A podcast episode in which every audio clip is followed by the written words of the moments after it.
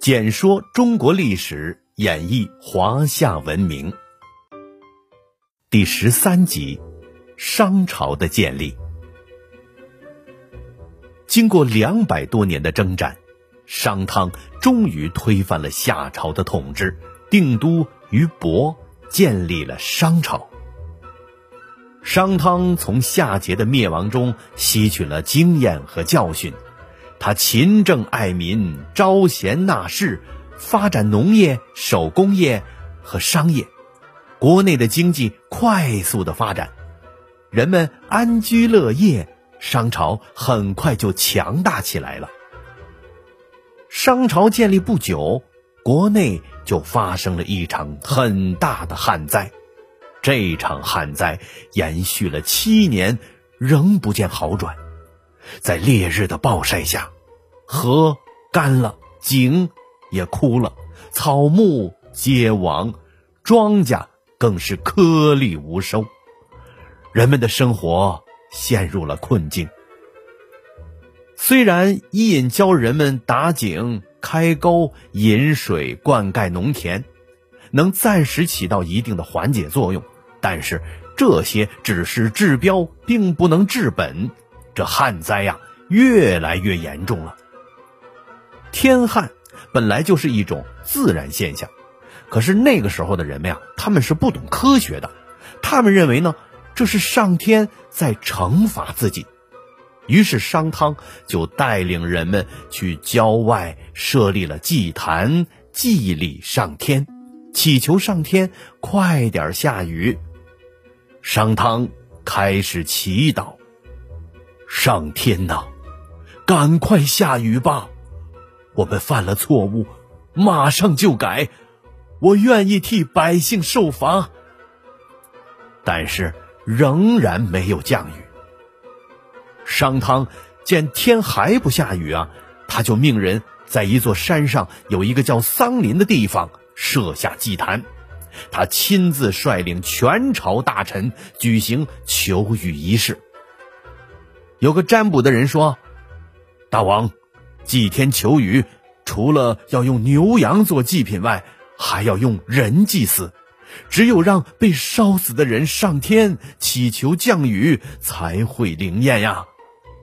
商汤一听，火冒三丈：“我祭天求雨，本是为民，怎么可以去残害百姓呢？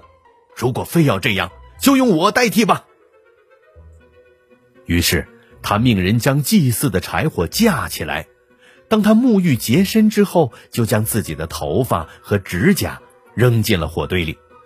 这就代表自己的身子了。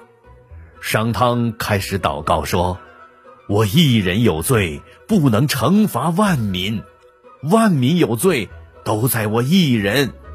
我愿意一人受罚，代替万民。”还别说，这商汤刚说完呐，天上就哗哗啦啦的下起大雨来了。大家在雨中欢呼。老天爷终于下雨了，我们有救了。其实啊，这只是一种巧合而已。久旱必有大雨，那是自然规律。但是商汤这种勇于牺牲自己、为民着想的精神，应该受到人们的称赞。而在此后相当长的一段时间内啊，商朝就处于一个非常稳定发展的时期。当王位传到了太戊这里时，王宫的庭院里长出了一棵桑树来，紧挨着桑树又长出一棵古树，这棵古树很快就长大了。商王太戊啊，很迷信，以为是出现了妖怪，心中非常害怕。有一个叫伊稚的大臣对太戊说：“大王，臣听说啊，邪不胜正。”应该是大王在治理国家过程中做过伤天害民之事，所以呀才会出现妖怪作乱。如果大王能够以德治民，祸害自然就消失了。太戊听完医治的话，也觉得是自己出了问题。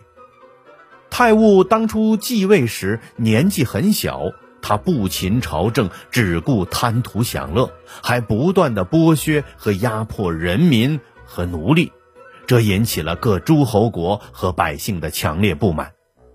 太戊决定啊，痛改前非，他在伊稚的辅佐下开始修德治国，国家治理越来越好了。这说来也奇怪了，没过多久啊，那棵和桑树长在一起的古树也死了。